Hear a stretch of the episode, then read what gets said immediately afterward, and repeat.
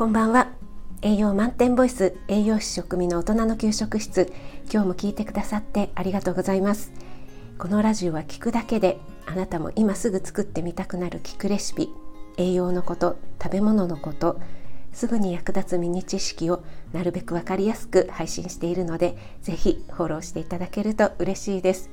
YouTube、インスタ、Twitter もやってますのでそちらの方もよろしくお願いします。はい、えー、今日はですねいただいたレターの返信をさせていただきたいと思います、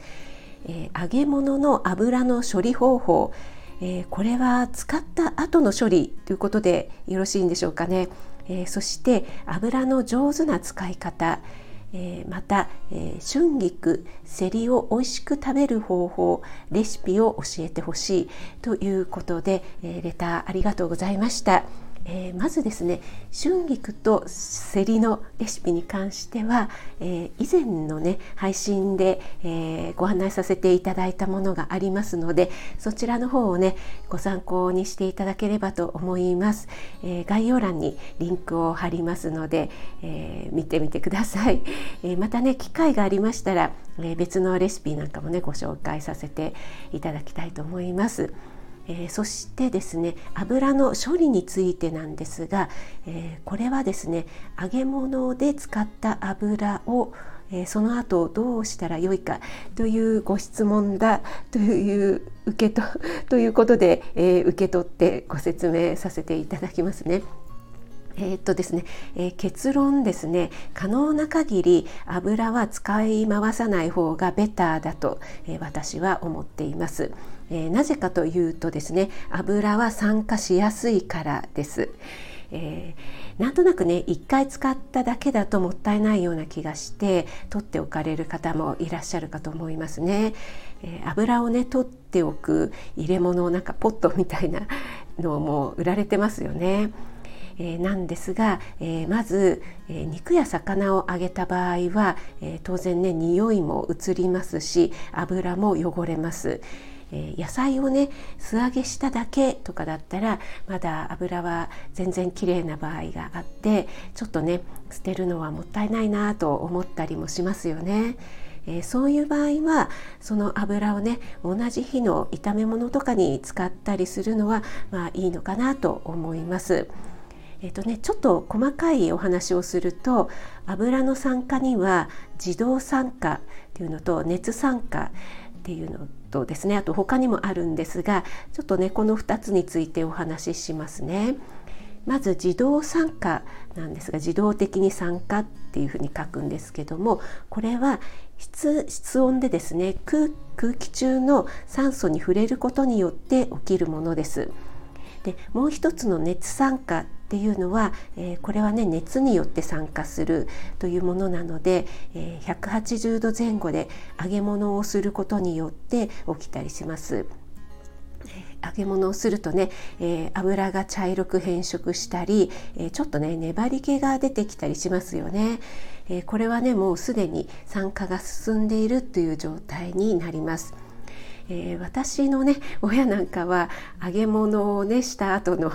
揚げ油をですねなんかこして取っておいて何度もね使ったりしてましたけどもね。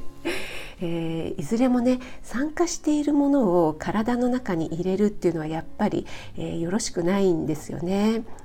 でこれは栄養士の学校でですね食品学の先生に教わったんですが油は日光日光による光ですねそれはもちろんなんですけども蛍光灯とかですね室内の、えー、電気などの光によっても酸化すると言ってました、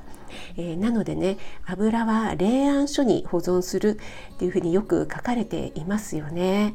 えー、それからね紫外線をカットするような包装になっていたり今はねフレッシュパックのような、えー、酸素とのね、えー、あの接着の面を少なくするように工夫されている容器なんかが売られてたりしますよね。はい、それで、えー、不飽和脂肪酸ですね。オメガ3と呼ばれている DHA、EPA ですね。そしてアマニ油やエゴマ油などに含まれる、えー、アルファリノレン酸っていうのは体にいいですよっていうお話をね、えー、前回にもさせていただきましたよね。で、えー、これらの油っていうのもですね非常に酸化されやすいんですね。えー、なので取り扱いには気をつけていただいて、えー、加熱をせずにねそのまま食べるということですね。えー、あとですねポーションタイプですねあの1袋ずつちっちゃくあの個包装になっているようなものが売られているんですけども、えー、あれはいいですよね。1パックずつ使い切りなので、えーとねえー、コメントに入れていただいた方、えー、朝金さんとかねいらっしゃいましたけども、えー、納豆にねかけてそのまま召し上がっていただいたりあとはヨーグルトに入れていただいたりとか、え加熱をせずにねそのまま召し上がっていただいてで、えなおかつ、え1パックずつね 使い切りのタイプだとやっぱりね酸化は、え極力減らせるのでいいのかなと思います。はい、えー、ということで油の取り扱いについてお話しさせていただきました。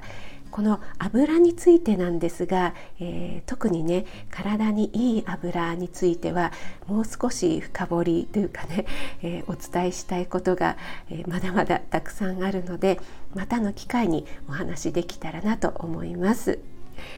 はい、えー、最後まで聞いてくださってありがとうございました。あなたが美味しく食べて美しく健康になれる第一歩を全力で応援します気軽にコメント入れていただけると嬉しいですいいねだけでも押してもらえると励みになります。営業満点ボイス食味がお届けいたしました。それではまた。Have a nice dinner.